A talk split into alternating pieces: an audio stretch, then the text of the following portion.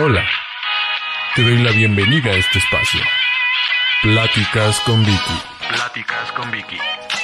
El podcast de Vic.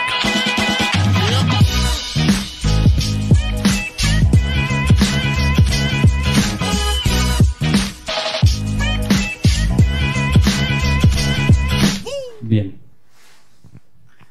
¿Qué tal amigos? ¿Cómo están? Sean bienvenidos a este podcast, Pláticas con Vicky. Mi nombre es Víctor y soy egresado de la licenciatura en Informática Administrativa por la Universidad Autónoma del Estado de México. Y bueno, estamos presentando este proyecto, como bien lo dije hace un momento, que se llama Pláticas con Vicky, que básicamente es como decir Vic, pero obviamente agregándole el, prefijo agregándole la letra I al final para que, bueno, sea como un juego de palabras. Pláticas con Vic y un invitado especial, que en este caso, pues es mi amiga Rebeca. Eh, te agradezco mucho, Rebe, por, eh, por, haber, por haberte dado la cita de estar hoy conmigo. Y pues esta es la primera emisión, es el, es el primer capítulo de este podcast y la verdad estoy muy contento porque desde hace mucho tiempo tengo muchas ganas de hacer este proyecto y qué mejor que empezarlo con una persona como tú, con una mujer como tú. Y pues básicamente es eso, platícame eh, cómo te llamas, de dónde vienes, qué es lo que haces, a qué te dedicas. Hola Vic, bueno pues antes que nada eh, yo me siento muy feliz, muchísimas gracias por invitarme, la verdad eh, me siento muy afortunada de ser la primera como lo acabas de decir, muchísimas gracias de verdad. Y bueno, lo acabas de decir, me presento, mi nombre es Rebeca García, estudié la carrera de Ingeniería en Gestión Empresarial en el Tecnológico de Estudios Superiores de Jocotlán y eh, soy del municipio de Jocotlán también. Este, y bueno, actualmente llevo tres años eh, laborando en el ámbito profesional. Qué bueno, precisamente es algo de lo que queremos platicar. Además de, de varias cosas, esperemos que a lo largo de esta plática pues te puedas sentir un poco más cómoda, obviamente por ser una, una emisión así, pues sí se siente como que un poquito de tensión, así nervios, pero no te preocupes, pues al final solamente quiero que esto sea una plática entre nosotros, como cuando platicamos comúnmente. Y pues ya llevamos un rato conociéndonos, la verdad es para mí un placer que es pues venido en esta primera emisión y precisamente hablando un poquito en el ámbito profesional, antes de llegar a eso me gustaría preguntarte pues acerca de cómo fue el proceso para elegir la carrera que estás estudiando.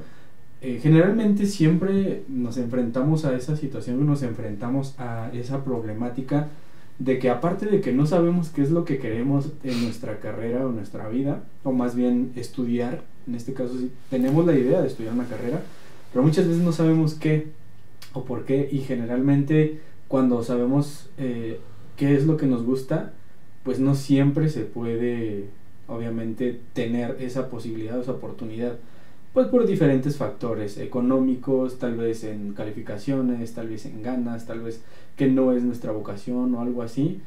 ¿Qué tanto fue tu caso? ¿Realmente lo que tú estudiaste es algo que querías o al final resultó algo que no? Fíjate que es bien chistoso esto que me preguntas ahorita porque eh, así literalmente yo lo viví. Yo quería estudiar gestión, eh, perdón, quería estudiar medicina, pero por circunstancias de la vida que como tú lo acabas de decir, eh, pues no pude, no pude estudiar, no me dieron ese acceso a yo estudiar eh, la carrera de medicina. Y pues en, en ese inter me ofrecieron eh, escoger una de las carreras de las escuelas que estaban cercas de, pues sí, ahora sí de, De tu domicilio. de mi domicilio, ajá. Y pues yo decía, bueno, ya no se va a poder esta, esta carrera, pero empecé a ver eh, las retículas de todo, de todas las eh, eh, carreras que había y me, me gustó mucho la carrera que, que actualmente yo estudié. Este, dije, el nombre aún, gestión empresarial, como que sonaba muy, muy, muy, muy chévere, ¿no? La verdad es que sí, sí suena, sí suena bien y ya una vez que te metes a ver como el, el programa y demás, todo eso, es una carrera muy completa, es una carrera muy padre. En lo personal, bueno, a mí me gustó un poquito más el ámbito de la informática, pero al igual que, que tu caso hay muchos el mío fue un poco similar. No creo que tanto, yo creo que en cuestión de, de, mi, de, mi, de mi caso, fue que yo me, yo me enfrenté a la situación de que sí tenía la oportunidad de estudiar lo que quería, sin embargo, pues no pasé el examen. Yo soy una de las personas que no pasaron el examen de admisión de la Universidad Autónoma del Estado de México y me quedé un año, un año sin, sin estudiar, me, me puse a trabajar ese inter entre la preparatoria y la universidad, ese año me puse a trabajar, pero la verdad es que sí, es muy común enfrentarnos a esto. No sé tú a qué crees que se deba. Obviamente hay muchas condiciones, hay muchas situaciones, pero ¿cómo pudiéramos mejorarlo? ¿O cómo, cómo resultaría para nosotros más fácil salir? O en tu caso, ¿cómo asimilaste que no podías estudiar eso y al final, pues obviamente creo que le tomaste amor, cariño a tu carrera? y ahorita tal vez pudieras decir si es lo que estudié o no es lo que estudié, qué tan identificada te sientes con la carrera que estudiaste. Fíjate que en ese entonces eh, para mí sí era un poco eh, limitante la economía, porque decíamos, son libros caros. Bueno, yo me imaginaba eso, ¿no? Pero ahorita yo lo veo y yo digo, es que si me hubiera tocado otra época, quizá yo sí lo hubiera estudiado. ¿Por qué? Porque ahorita vemos y hay tantas becas que la verdad ahora sí el que no estudia es porque no quiere, porque becas ya hay muchas becas, antes no se tenía tanto acceso a esas becas y a pesar de que pudieras tener una beca como que el monto era muy limitado, ahora ya les están dando pues cuánto de becas. Pero, ah, bueno, sí. La verdad es que sí, la verdad es que sí no, nos están, y discúlpame que te interrumpa, pero la verdad es que sí, eh, eh, han estado dando demasiadas becas y tocas un punto muy importante en cuestión de nosotros, creo que cuando empezamos, que fue hace que aproximadamente siete años, imagínate, ya, ya tengo tres años que egresé de la carrera y creo que tú también. Sí. Entonces, ya son siete años que, siete, siete y medio que egresamos, casi ocho años que egresamos de, bueno, más bien que, que iniciamos la carrera, tenemos tres años que egresamos y tenemos casi ocho años que iniciamos pues nuestra carrera universitaria y en ese entonces no había tanto. La verdad es que han cambiado muchísimo las condiciones, sobre todo porque antes, ¿qué tipo de becas eran las que habían cuando tú ibas a la, universidad? ¿Y cómo las comparas ahora? ¿Qué dirías tú así como que, no sé, tal vez con la beca que les están dando ahora tendría más oportunidades de hacer esto, esto o lo otro? ¿Cómo lo aprovecharías tú en este momento? El monto. Si era verdad que los libros costaban cuatro mil pesos, tres mil pesos y que eran seguidos, el monto ahora ya alcanza para comprar esos libros. Y realmente yo creo que la actitud siempre la tuve, eh, la preparación desde antes incluso, cuando estaba en la preparatoria. Entonces, pues yo creo que eso es lo, lo que yo noto, que ahora hay más becas que hasta becas de internet, que becas por pues eh, incluso a los ninis, el programa este de que decía que a los ninis les iban a dar becas también. Exactamente, yo recuerdo, recuerdo mucho cuando estábamos en prepa que eras parte de la escolta. y generalmente, al menos aquí en México, ser parte de la escolta es como de los alumnos más sobresalientes en el caso de, ir en, en quinto y sexto semestre de preparatoria. Creo que esos dos semestres fuiste parte de la escolta y ¿Qué, qué, piensas tú? Mucha gente, por ejemplo, llega a pensar eso acerca de que es que estaba en la escolta, pues evidentemente va a pasar cualquier examen. Tal vez sí y tal vez no, pero ¿qué tanto tiene que ver eso en el ámbito profesional? ¿Qué es lo que te dejó como enseñanza eso o que traías? Que, eh, digamos, demostraste al estar en la escolta, obviamente el estar en la escolta, como te digo, aquí en México es un sinónimo de le echa ganas, es un sinónimo de es muy bueno esto o lo otro, y qué tanto eso te ayudó, o sea, eso sí ayuda o no ayuda en el ámbito profesional en la universidad en este caso. Mm, fíjate que mi, mi mentalidad ha cambiado. Yo considero que, que sí ayuda en el ámbito para ti personal, porque a través de eso puedes tener muchas cosas. En el caso cuando yo estuve en la escolta, pues tuve beca, me regalaron una laptop. Eh, solo en eso, eh, te ayuda en el ámbito personal para ti, porque tienes beneficios, porque tienes ahora sí premios, por así decirlo. Pero ya en el ámbito profesional yo creo que ya no, ya no tanto. Bueno, al menos yo no lo asocio ya, porque ya no importa. No vas a poner en tu currículum fui de la escolta, este, fui el mejor promedio. Créanme que eso ya no les importa en, en un currículum. Me, quiero yo pensar que ese tipo de disciplina, ese tipo de, de, cuestiones para llegar a estar en la escolta también, como dices, en el ámbito personal. Y una vez cuando lo tienes en el ámbito personal, realmente pues sí te ayuda, ¿no? Yo, yo creo que te ayuda en el ámbito personal, a final de cuentas, es una herramienta que te va a servir en cualquier lugar en donde te pares, así te pares en un trabajo, así te pares en algo que hagas día a día, yo pienso que, que pudiera ser algo así. Entonces, pues como dices, había becas, había bastantes cosas y, en ese entonces el gobierno te regaló una computadora por ser parte de la universidad. Así es. Entonces, eh, obviamente pues no era una computadora tal vez de, de, grandes recursos como quizás ahorita pudieran los que recibieron su beca antes de las elecciones pudieran haberse comprado porque sí recibieron un buen bar. Así es, pero precisamente eso te motivaba. Eh, te motivaba a seguir esforzándote porque decías, ah, bueno, si yo soy de la escolta, me dan, me dan este, me dan esta beca, ¿no? Si me, o me dan este, este estímulo ahora sí. Y fíjate que eso me gustó mucho de, del gobierno que estaba en ese entonces, porque él era un doctor.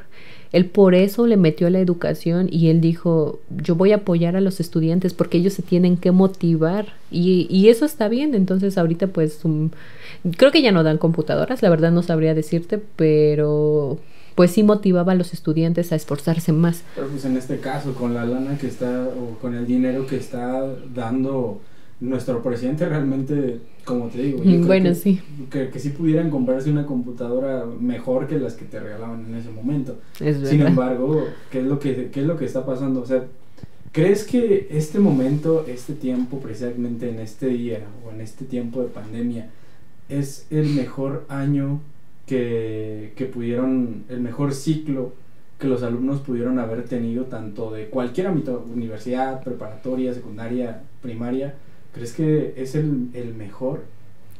Yo siento que sí, fue el, el mejor año que ellos tuvieron porque si estaban fallando en muchas cosas, eh, fue ahora sí como ese momento, ese inter para que ellos sobresalieran, para que ellos se, se pusieran ahora sí como dicen las pilas y subieran sus, sus calificaciones, ¿no? Entonces, que sabemos que ya no importa tanto lo que puedan aprender ellos con una calificación, pero realmente eh, el hecho de tener una calificación sí te ayuda a veces, porque puedes obtener premios, como ahorita lo decía yo, a través de tener un promedio, uno puede tener este intercambios, puede tener otro tipo de experiencias. Y la verdad es que sí, yo, yo opino que sí, en, en mi opinión personal, yo opino que la verdad este es el, estos fueron los semestres más fáciles que pudieron haber hecho. O sea, literalmente se despertaban y no tenían que hacer otra cosa más que despertarse, prender su computadora, escuchar la clase, entrar, decir presente, quizás hacer un comentario, poner atención y terminaba la clase. Cuando muchos de nosotros nuestra tarea o, quizás el, el, tiempo en el que estuvimos aún estudiando, aún antes de la pandemia, aún a principios de la pandemia, o sea, un poquito antes, no estoy hablando de hace 20, 30 años, estoy hablando de hace dos años, que cuántos de nosotros quizás vivimos o, o algunos son, vivimos o viven en comunidades rurales que tenían que trasladarse durante mucho tiempo para llegar a la universidad. ¿Y qué opinas de que ahora se estén quejando porque realmente no aprenden? Como lo dices tú, no es como que realmente todo lo que haces en la universidad, o al menos creo yo, que lo vas a estar viendo en, en el trabajo. No es como que llegues a pedir un trabajo y te digan algo así como que, ¿cuánto sacaste en cálculo, no? No, o sea... Exactamente, ¿no? Imagínate que llegas a una entrevista y el, la reclutadora, el reclutador te dice, ¿cuánto sacaste en álgebra? Eh, pues a qué se pues sabes que no te contratamos. Mm, exactamente, no. A final de cuentas, como tú lo, lo acabas de decir, yo creo que son más herramientas eso que te pudieran dar para, para el pensamiento, para desarrollar otro tipo de pensamiento, de análisis, ahora sí, de razonamiento, como nos pudieran decir, nada más. Pero de ahí en fuera, pues yo creo que los estudiantes les cayó súper bien estar casi casi hasta en camita, ahora sí como dicen ahí diciendo presente, el no despertarse temprano, porque como lo acabas de decir, hay muchos estudiantes que tenían que trasladarse desde las, o despertarse desde las 5 de la mañana para poder llegar a la universidad a las 7 de la mañana.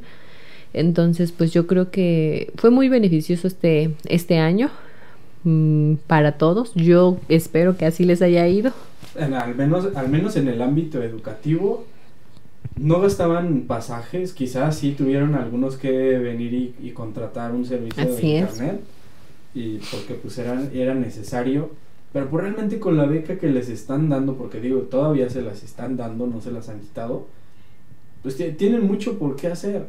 Y la verdad, a mí me, me, me frustra mucho, a veces me enoja un poquito que los estudiantes estén quejando de que no aprenden nada. Y bueno, yo siempre he tenido esta idea, bueno, más bien después de salir de la universidad, me di cuenta de, de esto, de que la universidad solamente es un lugar en el cual vas y, y te da, te brinda herramientas, en el cual aprendes algunas herramientas que te van a ayudar el día de mañana en el ámbito profesional, en el campo laboral. Porque al final de cuentas, creo que todo mundo que aspira a hacer una carrera profesional, una es para ayudar a la gente y aportar algo a la sociedad y dos, obviamente pues es para tener una mejor calidad de vida. Exactamente. Porque creo que así nos han enseñado, así el sistema educativo nos ha enseñado. Sin embargo, pues al final de cuentas, bueno, en, en, mi caso que yo me di cuenta que la universidad es un lugar donde vamos y obtenemos herramientas, pues esas herramientas las utilizamos después en, en, el campo laboral, en nuestra vida misma, pero al final te brinda esas herramientas y como tal, aún en el campo laboral no aplicas muchas cosas de las que aprendes en la universidad y las cosas que aprendes en el campo laboral, pues evidentemente no las aprendes en, en, la universidad. Eh, después de esta, de esta pequeña pausa, pues eh, quisiera ya ahondar un poquito más en la universidad. ¿Qué, ¿Qué tan bien te fue a ti en la universidad? Híjole, bueno, creo que al principio que tú me preguntabas que si yo me sentía orgullosa de la carrera que había estudiado, yo creo que sí. Yo creo mucho también en eso de que si me tocó estar en ese lugar fue por algo y ahora no me arrepiento de nada porque la universidad me brindó muchas experiencias, como te lo decía, personales que para mí fueron enriquecedoras y, y pues de mucho apoyo porque pues yo particularmente o anteriormente no hubiera tenido la oportunidad de quizá conocer un país diferente. Entonces, eso, esa oportunidad me la brindó la universidad y yo la verdad estoy muy agradecida y eso ha cambiado totalmente mi, mi pensamiento, mi forma. Qué, bueno que, tomas esta, esta parte de, de, poder venir y decir acerca de tu intercambio. Platícanos o platícame un poquito cómo fue, cuál fue ese proceso, a dónde te fuiste, cómo fue que te fuiste, qué es lo que hiciste, te fuiste cuánto tiempo y qué aprendiste de eso. Y obviamente a qué lugares te fuiste. bueno, pues esto es muy... Eh, recordar esa experiencia para mí es muy enriquecedora, muy feliz, ¿no? De... Pero bueno, este... Mm, lo que yo hice desde antes, este, había un programa para investigación. Entonces, este, no voy a decir porque en las universidades hay muchos programas, entonces, pues yo creo que ya les toca investigar más a detalle si quieren realmente hacer una investigación, pero yo ya me había este informado de este programa y dije, bueno, yo quiero yo quiero yo quería probar desde antes para en el ámbito internacional, pero dije, bueno, voy a probar el primer año, desde el 2016, y lo intenté y lo hice aquí nacional, y me fui a la Universidad de Guanajuato en la División de Ciencias Exactas y Naturales, eh, hacer una investigación de creatividad. Eh, fíjate, una investigación de creatividad. Yo decía, ¿qué tiene que ver una investigación? Sí, ahí tiene mucho que hablar porque nos habla de, de las inteligencias que nosotros tenemos. Todos somos inteligentes para cualquier cosa. No puede, puede ser inteligente para las matemáticas, para la lingüística, para el canto. Eso es una inteligencia incluso. Pero, pero bueno, esa fue una. Y la segunda fue, este, ahora sí fue internacional, ahora sí dije me aviento al, al, internacional y ese fue a Colombia, este, y bueno, pues me fui dos meses, en, en, en, el de Guanajuato también me fui dos meses. O sea, eh, te fuiste a un verano de investigación. Ese, ajá, sí. A un verano de investigación en Guanajuato, pero platícanos de tu experiencia en Colombia. ¿Cómo fue? O sea, tuviste que poner dinero, tú lo juntaste, te dieron una beca, o sea, platícanos todo eso. Yo creo que a final de cuentas cuando escuchamos acerca de los intercambios y creo que es lo que nos motiva, lo que motiva a los alumnos a salir de sus escuelas, a salir del país o salir de su estado, aunque sea, pues, para, pues las becas, ¿qué tal? ¿Cómo te fue? Platícame, platícame esa experiencia. Me gustaría mucho saber. bueno, espero y no me vayan a criticar por lo que hice, pero creo que cuando lo acabas de decir, cuando, cuando alguien quiere algo, hace de todo, ¿no? Para que, para que lo consiga. Y en ese inter había elecciones. Yo me metí a, ahora sí, a andar de activista en las elecciones y, y pues eso fue algo que también me apoyó. ¿Pero tuviste una beca? Sí, sí tuve una beca, pero esa beca no me alcanzaba a cumplir todos los, pues ahora sí, todos los gastos que para estar allá.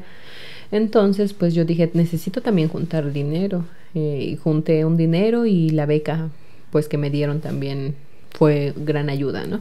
Porque pues ya incluía gastos de pasaporte, de un seguro de vida, porque te piden, allá en la universidad a fuerzas me pedían un seguro de vida para que yo estando allá y si algo me llegara a pasar, gracias a Dios no pasó, pero este, pues me cubriera. Muy bien, y allá, allá en Colombia, ¿qué, ¿qué, fue lo que hiciste? ¿A dónde fuiste? ¿Cómo te la pasaste? O sea, porque los colombianos pues tienen, tienen muy buena fama también, además de, bueno, otras muy malas, pero tienen algo muy bueno. Fíjate que el grupo donde me tocó eh, integrarme con todos los compañeros de investigación que iban de distintas universidades como el Politécnico, como la Universidad Autónoma de Guadalajara, eh, Tecnológicos de Nayarit y varias universidades de todo el país de México, este, pues como que hicimos muy buen equipo. Entonces siempre eh, dijimos, vamos a organizar viajes. Y casi casi desde la semana que llegamos anduvimos organizando viajes. Primero que fuimos a conocer el Parque del Café, ahí que es típico de Colombia, en... en ay, se me fue el nombre. Eh, después nos fuimos a Medellín, a la universidad también que tenía una sede ahí, porque yo me fui a la Universidad Cooperativa de Colombia, en sede Cali. Entonces, pues, este, nos invitaron y ya me fui a Medellín.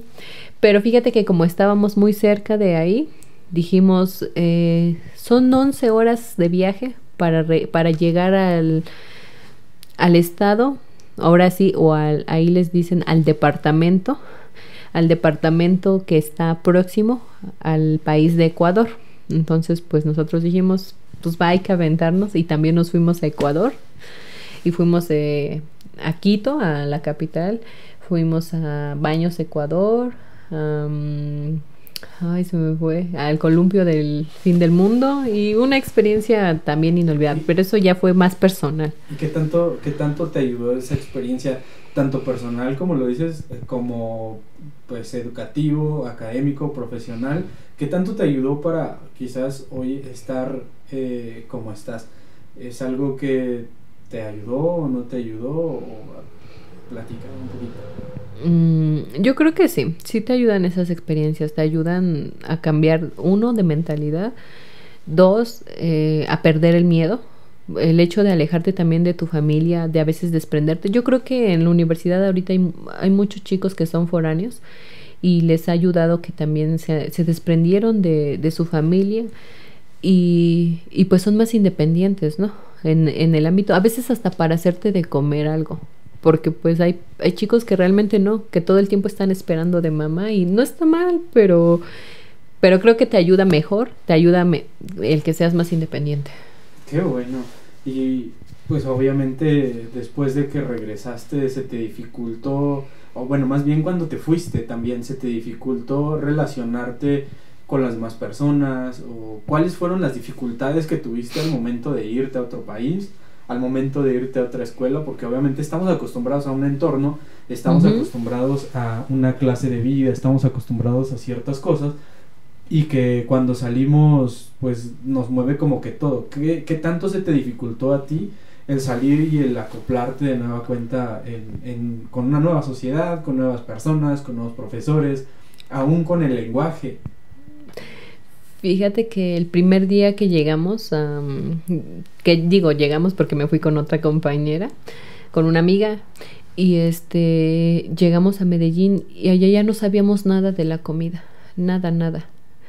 Este, nosotros estábamos ahora sí muertas de hambre y lo único que veíamos era arepa, arepa con esto, con esto y nosotros no sabíamos ni qué pedir. En el, esa fue la primera vez en el aeropuerto. Después ya cuando llegas ahí te acostumbras, ya sabes que es una arepa y todo. Pero al principio era arepa con esto, arepa con esto. Y todos sus platillos eran... Y yo, ay, y lo probé y como que al principio dices tú, ok. Ah, y el tipo de cambio. El tipo de cambio, porque a pesar de que yo ya sabía y ya había investigado más o menos cómo estaba, ya, ya, al momento de ya tú pagar, ya este, te dicen, son 120 mil pesos. ¿Y cuánto es esto? Y si no administras bien, y si no te alcanza el dinero, esa es otra. Qué bueno. Y otra, otra, otra cosa que, que, que, se, que se me viene a la mente un poquito es acerca de pues obviamente como, como te decía, un poquito el lenguaje, qué tan difícil fue eh, relacionarte, porque a mí me pasa mucho que salgo a otro estado, a otro, tan solo de mi país, y se me pega el acento, se me pega eso, eh, mm. esa es una, y otra cosa, qué tanto, qué tan difícil fue acostumbrarte o dejar la comida mexicana, o los antojitos o el sazón mexicano a llegar a otro país y enfrentarte con eso? Pues mira, eh, lo primero que que sí fue difícil, eh, como dices tú, bueno, no difícil, para mí fue bonito, porque me gustaba mucho el acento, me gusta mucho el acento colombiano. ¿Puedes hablar como colombiano? No, como así? no, no les gusta, parce. bueno, se te quedan, pero no, pero en lo personal a mí no, o sea, sabes algunas palabras y todo, pero quizá no me queda el acento, ¿verdad? es como el español. ¿Cómo hablaría un colombiano así, que yo llegara y, y hola, vengo de México? Eh, oye, iba a decir Kyo, pero no. no. A, ver, imagínate, Ah, sí, Kyo, Kyo, papi, venga para acá. Em, no, no, no se me ocurre. Pudiéramos, pudiéramos hacer una, una especie de experimento de, de ligar, eh, pues, obviamente, los lenguajes, así como utilizar, pues, lenguaje o jerga mexicana un poquito acá con un acento colombiano. colombiano. ¿Cómo quedaría? ¿Te imaginas? ¿Qué onda papi? Venga para acá. Em, no, no se me ocurre. ¿Qué onda, güey?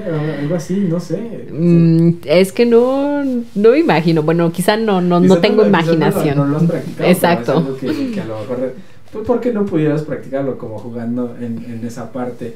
Pues qué, qué buena experiencia, en, en verdad. Me resulta interesante. Yo quise, quise salir, obviamente. A mí el que me interesó mucho eh, fue el Proyecta 100.000, que en este caso estaba aquí en el Estado de México, y, o creo que a nivel nacional también. Y la verdad, y la verdad, ah, pues a, mí el poder estar en eso me hubiese encantado irme a Estados Unidos, que la verdad les envidio mucho a aquellos estudiantes que sí se fueron a, a, ese intercambio. Y la verdad me, me, me, gusta mucho platicar de eso contigo cuando te ha sido de las veces que te fuiste y demás pero ahora en el ámbito profesional, ya una vez que egresaste, ¿qué tanto te ayudó todo eso? ¿Eso te ha ayudado? ¿Eso te ha servido? ¿O qué, es lo que dices tú? ¿Me sirvió esto? ¿Esto no me sirvió tanto? Y, al final de cuentas estoy así.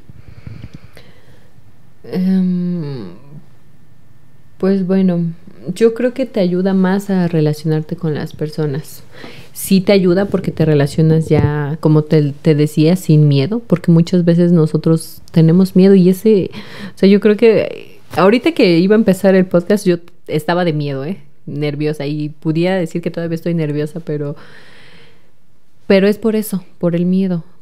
Pero sí te ayuda a relacionarte más, a hablar mejor, a querer este, a querer aspirar a más. Y bueno, ¿te imaginaste obviamente cuando, cuando entramos tenemos una, una especie de proyección de nuestra vida. ¿Te imaginaste pues estar en la en donde estás ahorita desde antes de la bueno, obviamente cuando empezaste la universidad o qué es lo que imaginabas tú que sería tu vida después de la universidad y una vez que entraras al campo laboral? ¿Ha cumplido tus expectativas o no te ha resultado tan difícil o también qué tanto se te dificultó encontrar un trabajo? Fíjate que cuando yo me metí a esto de la investigación, yo siempre dije, quiero maestría. Quiero maestría y hasta doctorado, ¿no? ¿Por qué no doctorado? se siente bien bonito que te llamen doctor, doctora, ¿no? Y hasta la fecha, digo, creo que... Bueno, digo, sentirían bonito aquellos que lo tienen. Exacto, que, los que lo tienen. Y yo por eso decía, no, quiero que me llamen doctora, ¿no? Por el grado. Pero, este, pues ese, esa era como mi idea, ¿no? Yo creo que ahorita ya con, con los años, a veces con las circunstancias que te presenta la vida, ya personales, aclaro, personales, es cuando uno tiene que tomar distintas decisiones, ¿no? Pero no por eso vas a perder el enfoque. O sea, el enfoque si yo digo ahorita, quiero, quiero que me llamen, pues lo voy a hacer. Pero si yo pierdo el enfoque, pues quizá ya no lo voy a hacer. Porque ahorita me he retrasado. Digo, pudiera bien ya haber entrado a la maestría desde que salí, pero no. Quise dedicarme también al ámbito profesional y, y pues también estoy. Yo creo que ahorita, ahorita lo que dices con el trabajo, pues sí es un poco, un poco complicado, porque yo, yo tuve la oportunidad de conocer a, a un compañero que, que la verdad, sus frutos eh, le dieron desde chico, porque a él lo metieron a clases de chino mandarín, de inglés. Y él es de mi edad, digo, 25 años, y él sí ya es gerente. Él sí es un, un gerente porque él se preparó desde chico y era lo que yo decía y comparaba, ¿no? Porque a veces uno sale con muchas expectativas y afuera te das topes de todo lo que nos pudieran engañar en, en la universidad. No engañar, sino hacer creer, porque no es, nadie te está engañando, ¿no? Nadie te está diciendo que no es posible. Porque obviamente yo creo que cada quien habla de acuerdo a su experiencia, ¿no? Lo que ha vivido. Exactamente. Cuando te dicen, es que su carrera es para jefes, para que ustedes sean líderes, para que, claro, todo se vale, pero un líder se forma también. Un, un jefe se va formando, entonces no puede salir ahora sí como dicen, este novato a querer tomar un puesto de gerente. Pero en este caso él sí ya es gerente porque él tiene todas esas herramientas. Él desde chico. Y yo lo veo y digo, ok, pues es verdad y él se lo merece porque desde chico se metió. Imagínate desde los ocho años estudiar chino mandarín, hablar bien el inglés. Pues, esas yo creo que serían unas herramientas también. Ahora, ¿qué, tan, ¿qué tanto te has enfrentado a las situaciones de que quizás no tienes algo que te hace, o más bien te hace falta algo para obtener el trabajo que quieres o para obtener el sueldo que quieres o, que tanto te has enfrentado a eso, o sea, realmente dices, me hace falta esto quizás para hacer un buen, para tener un buen trabajo o esto o lo otro. Pero aunque obviamente también vamos a tener cosas que a lo largo de ya una vez egresando, pues van a compensar unas con las otras porque bueno, nuestra vida también va tomando un rumbo más definido, obviamente por la madurez que ya tenemos. Así es. Pero, pues, como te, como te lo decía, ¿qué, qué tanto te, te, te, funcionó eso? ¿Qué tanto pues, te acercó a todas estas cosas, la escuela, la educación y demás? Yo creo que ahorita que mencionas de qué me, me hace falta, a veces sí nos hace falta herramientas eh, a veces el, el, hecho de estar en la escuela no nada más son tus materias. Yo creo que si hay que interesarse y meterse a clases. El, un segundo idioma, yo creo, yo considero eso. Al menos para nosotros. Si tuvieras un tercero, que mejor, ¿no? Para los chicos que pudieran estudiar este idiomas, que realmente lo aprendan también. Y que, que no nada más digan, ay, pues estudié idiomas, ¿no? Por decirlo. Pero que realmente lo aprendan. Y este, pues eso es lo que yo... ¿Y crees que eso ha sido como una limitante para ti para llegar a, un lugar más allá donde quisieras estar todavía? No. ¿Te sientes bien eh, al punto en el que has llegado ahorita? Claro, no, es, no estamos hablando de que es un punto final, no es, no es el punto límite en donde vas a llegar, pero a donde has llegado ahorita, ¿te sientes bien? ¿Te sientes satisfecha? ¿Qué tan...? Mira, aquí te voy a contestar un poco filosóficamente. Yo sé que nada va a tener que ver, pero esa es mi manera de pensar. Y hay una frase que me gusta mucho que dice que hay que estar feliz en cada etapa de tu vida, en cada etapa, en cada estación de tu vida, porque si no estás feliz en, en donde estás ahorita, yo creo que tampoco vas a estar feliz cuando estés donde quieras estar. Entonces, pues ahí por eso te respondo, yo ya te contesto más filosóficamente, más personal, y eso es lo que para mí te responde que sí, sí estoy contenta. claro que quiero más cosas, pero aún me considero joven, aún me considero todavía con mucho potencial para lograrlo en unos, en unos años más.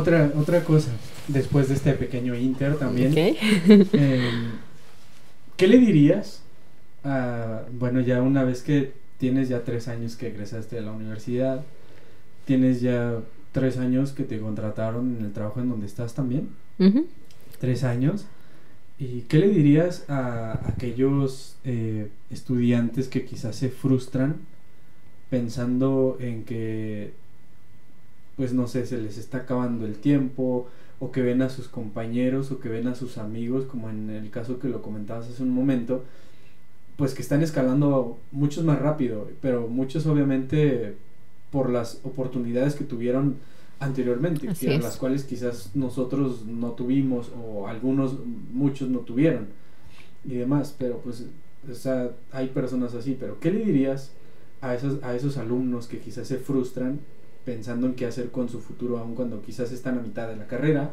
o están terminando y no, no, no hayan a qué dedicarse? Porque es muy común que llegando al séptimo, octavo, noveno semestre, estemos pensando como que, what, ya estuve cuatro años en la escuela y siento ¿Y que ahora no he no? aprendido nada.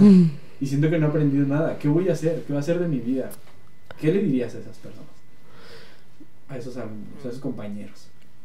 Yo les diría que creo que la constancia y el esfuerzo siempre, sobre todo la disciplina.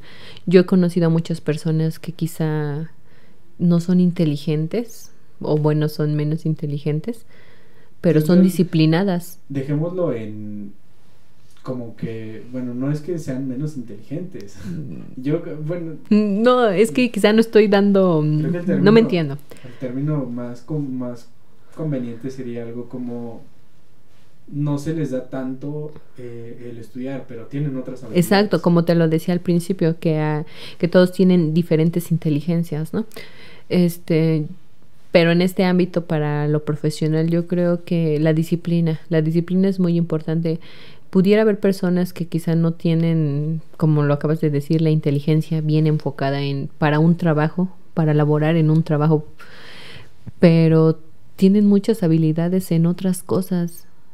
Y este y no por eso. Simplemente yo creo que la disciplina el- a veces el ser disciplinado también te premia la vida la vida te premia cuando eres disciplinado Es muy común también que tengamos sueños como estudiantes. ¿Qué eh, le recomendarías a aquellos que abandonen sus sueños o que no? yo creo que no pues tú lo acabas de decir es un es un sueño que que tenemos no yo creo que todos tenemos sueños y si no tenemos sueños es que pues no sé parece que no le encontramos sentido a la vida entonces porque siempre hay que soñar en esta vida entonces yo les recomiendo que no que no dejen sus sueños que, que luchen por ellos yo sé que son difíciles porque se, siempre se presentan obstáculos no y, y aclaro, este, no solo profesionales, sino también personales, porque pues vamos a la par con esto, con la vida. Yo creo que teniendo pues esos sueños y enfocando algo académico también podemos lograr mucho. Al final de cuentas, como lo dije, la escuela te brinda herramientas. Al final de cuentas, tú eres la persona, tu cabeza es la que recibe esas herramientas y tú eres la que toma la decisión de cómo utilizarlas a favor tuyo, para tu felicidad, para tu plenitud y demás. Y bueno, ya para terminar un poquito con, con este podcast, eh, la verdad está muy buena la plática, pero tenemos pues un poquito de tiempo limitado, sin embargo, Sí, claro. esperemos que pues en, en, en una ocasión pues, más adelante podamos seguir platicando. Sin embargo, quería preguntarte esto. Hay mucha gente que aún en este tiempo, sobre todo porque hay influencers, sobre todo porque hay muchas cosas con la- que podemos hacer con las redes sociales, y hay muchos que piensan que no se necesita un título universitario. ¿Tú qué opinas? ¿Es necesario un título universitario o no es necesario un título universitario para competir en este tiempo donde lo digital está a- pues al flote, o sea, realmente está muy muy fuerte? ¿Es necesario o no es necesario un título universitario? Mira, yo te puedo responder, todo depende del enfoque de la persona respecto a lo que quiere.